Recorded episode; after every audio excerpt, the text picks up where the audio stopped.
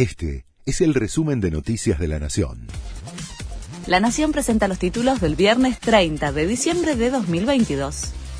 Impugnan en la justicia el bono obligatorio. Por primera vez se presentó un amparo para frenar la decisión del gobierno de obligar al sector privado a pagar un bono a sus trabajadores.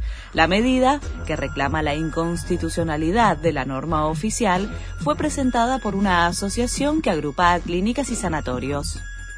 Buenos Aires oficializó un nuevo aumento para estatales y docentes. Incluye un aumento de 7% a cobrar en el sueldo de enero.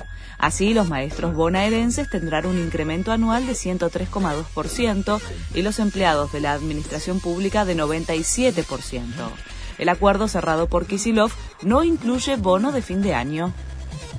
Rodríguez Larreta sostiene a Marcelo D'Alessandro en el gabinete, pese a que la denuncia y los chats filtrados preocupan a su entorno.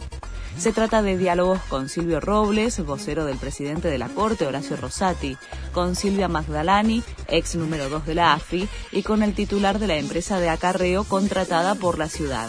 El ministro de Seguridad porteño podría renunciar en las próximas horas.